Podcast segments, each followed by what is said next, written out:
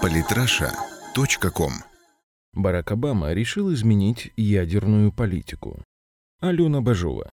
Вот и подходит медленно, но верно последний срок президентства Барака Обамы. За все время своего нахождения во главе США этот политик сделал многое. Развязал и поддержал множество войн и развеял свою демократию по всему Ближнему Востоку. Ничего достойного, уважения, безусловно, припомнить не удастся. Однако можно вспомнить то, чего уже обещал достичь этот лидер и какие у него изначально были цели.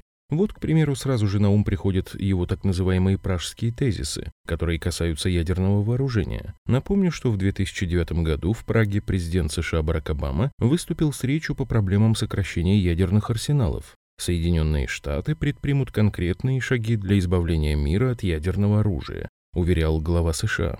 Как мы с вами знаем, за все время своего президентства Обама в этой сфере продвинулся на маленький-маленький шажок. Единственным верным и правильным решением было то, что он в 2010 году заключил договор с Российской Федерацией о сокращении и ограничении стратегических наступательных вооружений СНВ-3. Помимо этого, некоторые политические и аналитические издания отмечают то, что Барак Обама вывел в свое время войска из Ирака и Афганистана, а также отказался от прямого военного вмешательства в Сирии, Ираке, Ливии и Йемене. Так-то оно так, но давайте будем честны. Рука Вашингтона однозначно присутствовала во всех этих войнах и конфликтах. Примеру, несмотря на то, что американский лидер заявлял на весь мир о том, что военный контингент из Ирака и Афганистана был выведен, на самом же деле оказалось, что сокращение военных было десятикратным, но не полным. Что же касается Сирии, Ирака, Ливии и Йемена, то здесь хоть активного и прямого военного вмешательства в конфликт в этих странах США не было, это не помешало американцам проводить воздушные операции, а также спонсировать террористов, орудующих на ближневосточных территориях. Кстати, хотелось бы напомнить, что именно за отказ использовать военные силы Обама в свое время был удостоен Нобелевской премии мира. Только вот заслужил ли он ее на самом деле?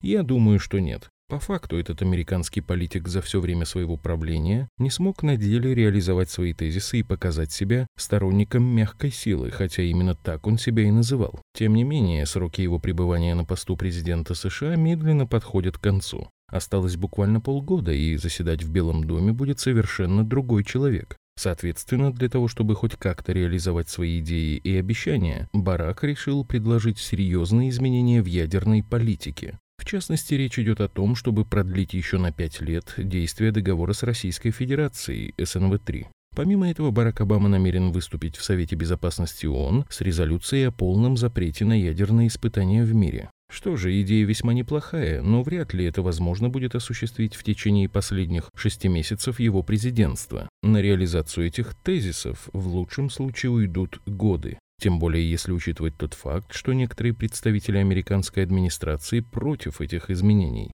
Впрочем, не исключено, что все эти попытки изменить мир к лучшему предприняты не случайно. Ходит слух, что после окончания президентских полномочий Барак Обама намерен баллотироваться на пост генсека ООН, выборы которого состоятся в конце 2016 года. А в таком деле предложение о запрете на ядерные испытания будет неплохим подспорьем. Тем более, что выполнять их совсем не обязательно.